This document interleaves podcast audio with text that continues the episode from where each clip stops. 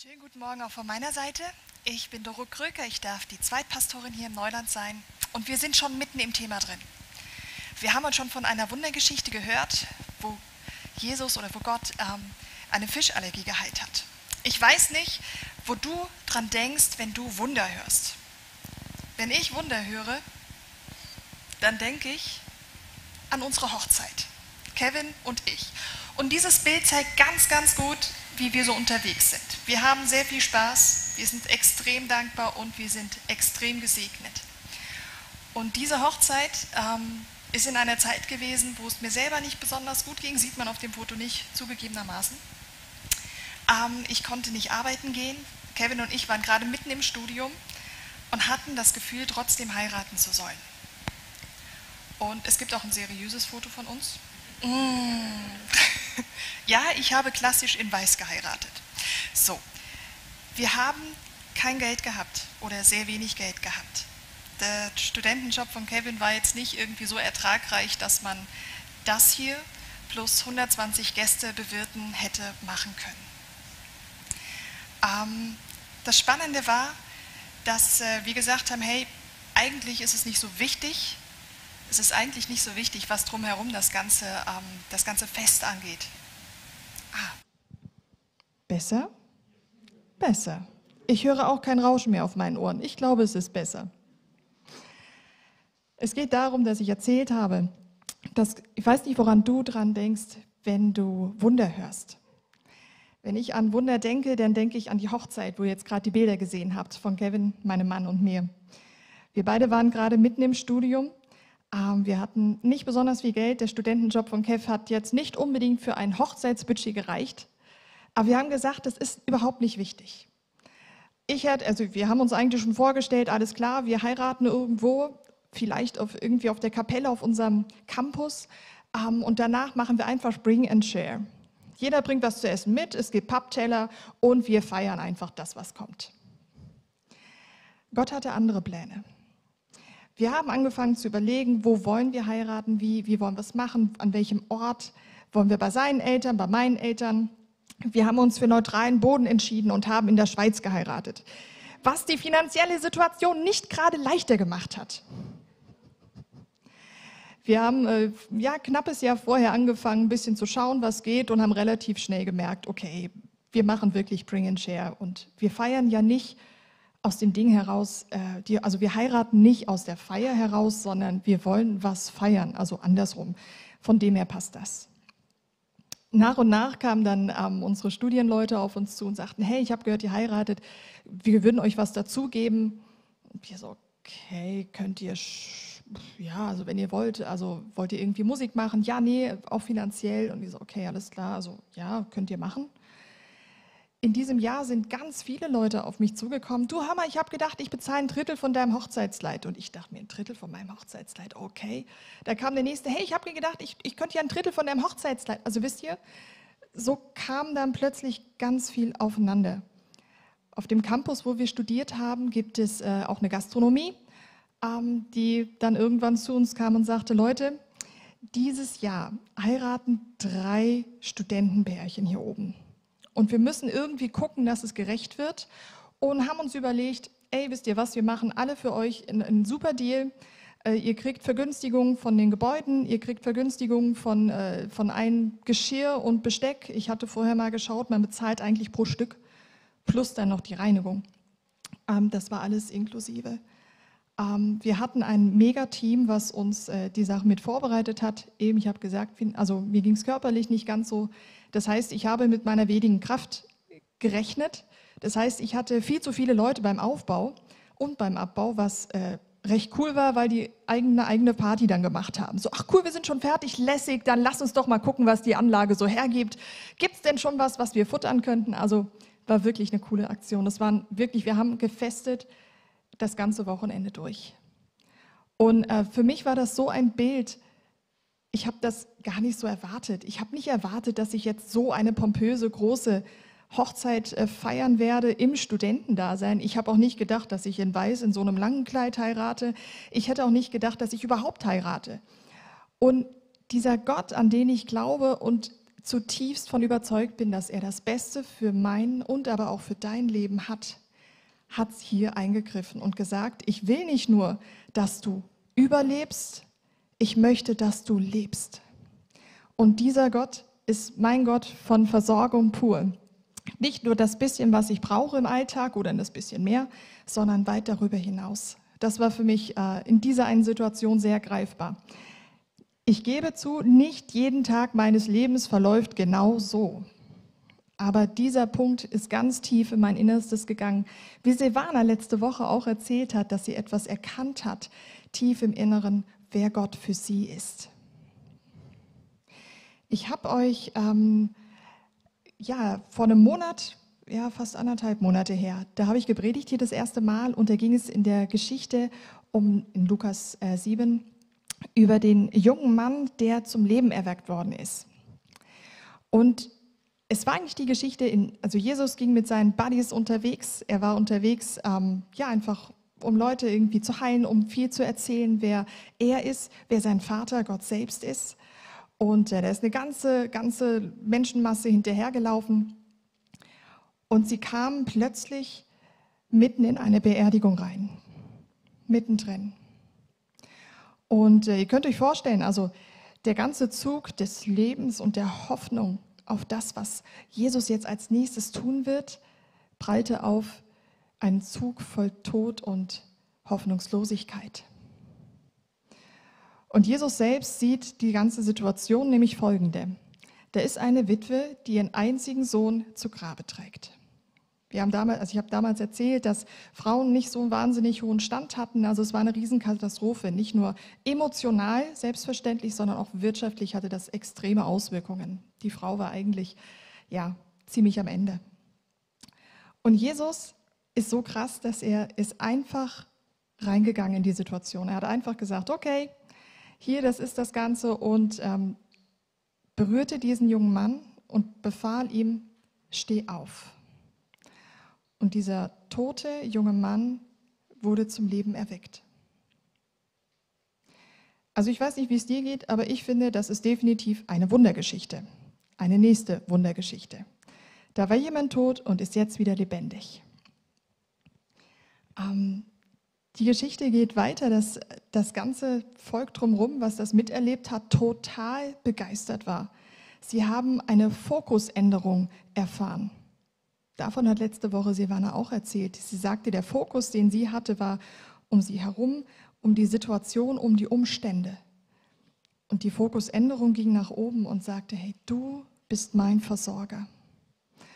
Und diese Gruppe an Menschen hat etwas zutiefst erkannt. Dieser Gott, an den sie glauben und schon viele Generationen vor ihnen, dieser Gott ist lebendig.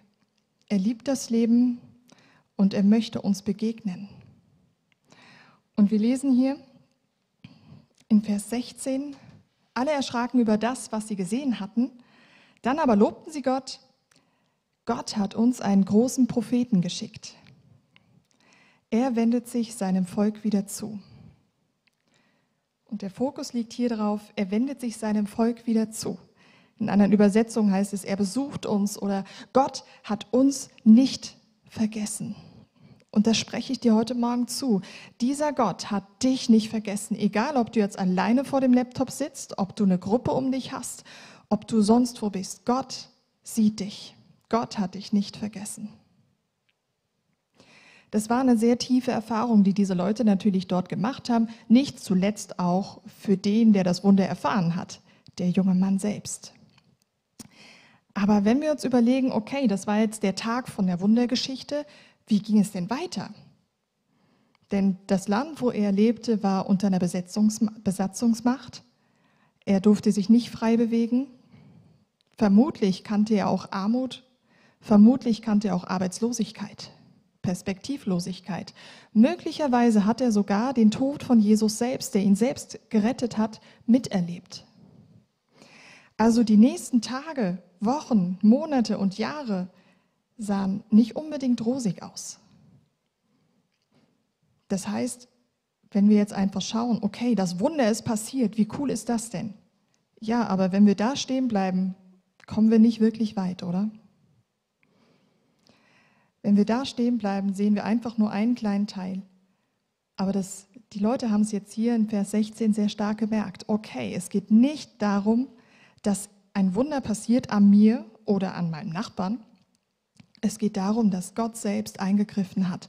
Und das bedeutet, er will mit mir irgendwie in eine Art Beziehung starten. Er möchte mit mir irgendwie was rocken.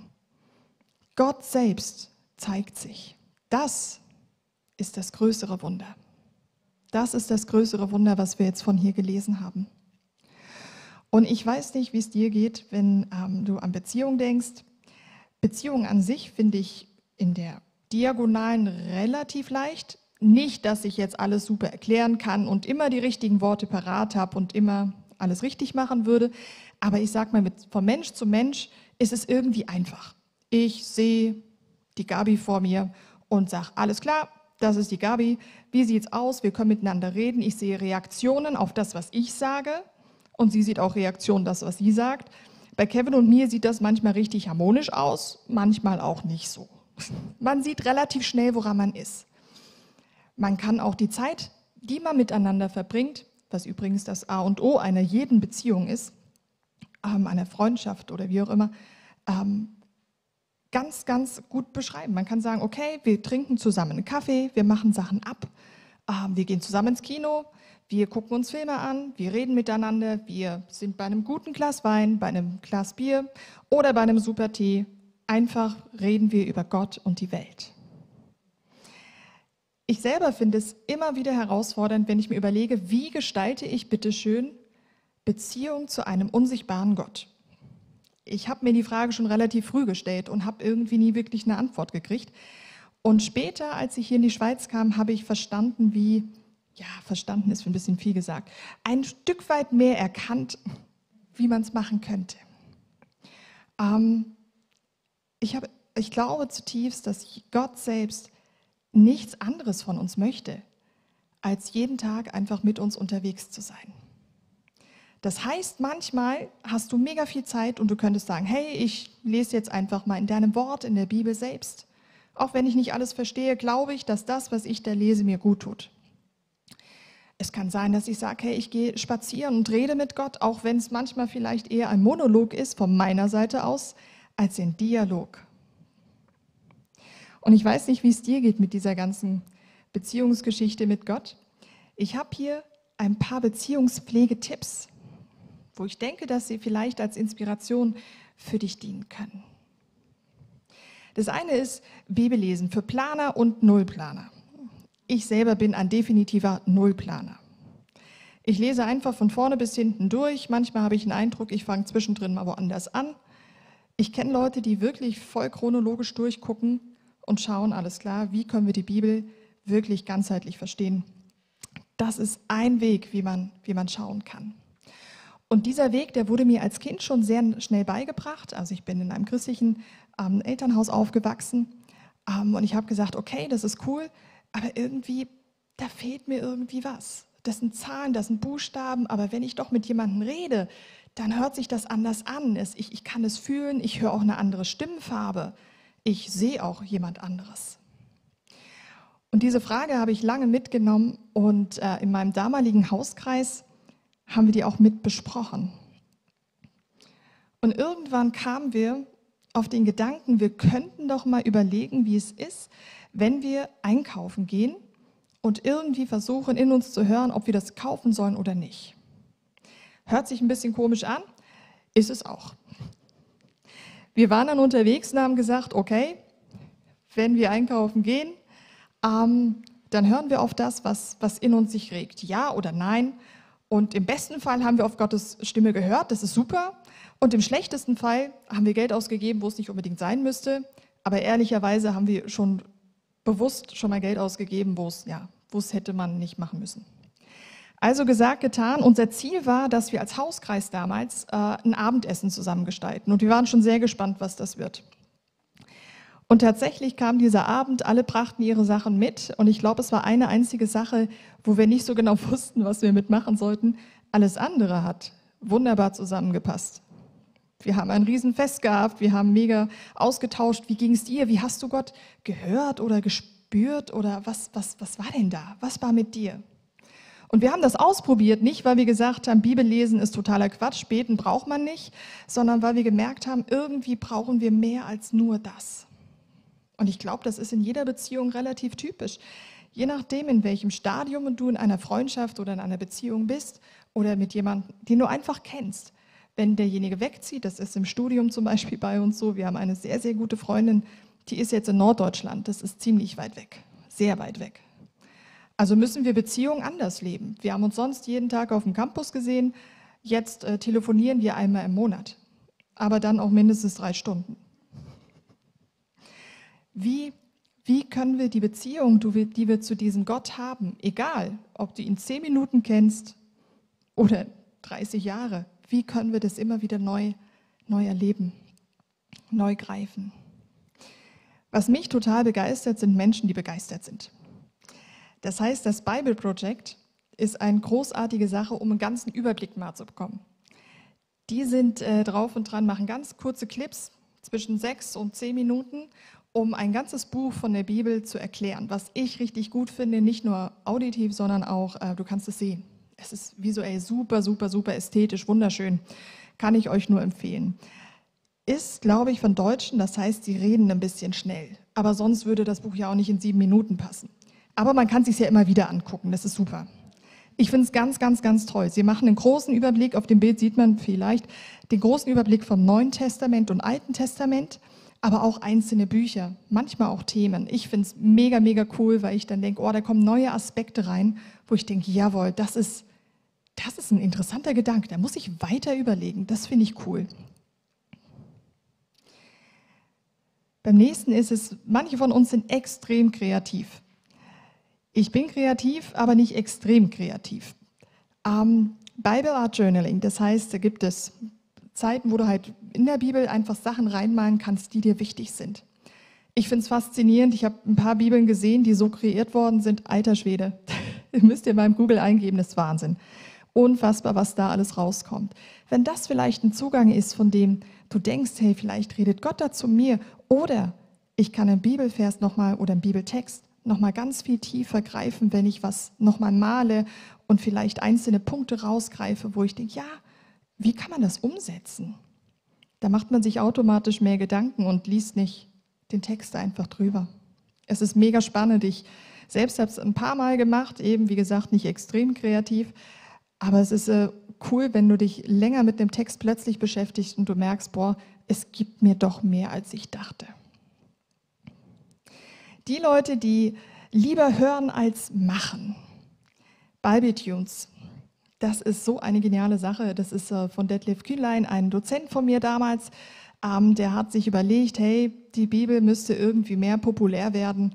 Sie muss irgendwie mehr Gewicht bekommen irgendwie im Leben. Sie ist total spannend und er hat angefangen, Bibletunes zu kreieren.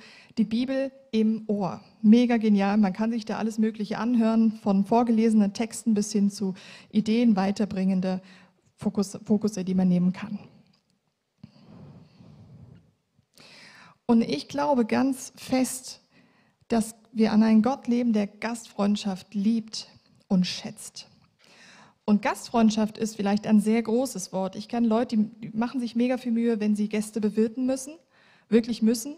Ähm, ich glaube, Gastfreundschaft geht noch ein Stück weiter. Ich glaube nicht, dass Gastfreundschaft nur damit zu tun hat, dass du möglichst viel mit Leuten zu tun hast, die du nicht kennst oder wenig kennst, um sie kennenzulernen und ihnen dann auftischst, Essen gibst. Ich glaube, dass es auch darum geht, hey, wie gehe ich mit meinen Finanzen um? Was kann ich andere unterstützen mit dem? Vielleicht ist es auch eher so, hey, ich sehe jetzt gerade, da ist eine alleinerziehende Mama mit äh, drei Kiddies.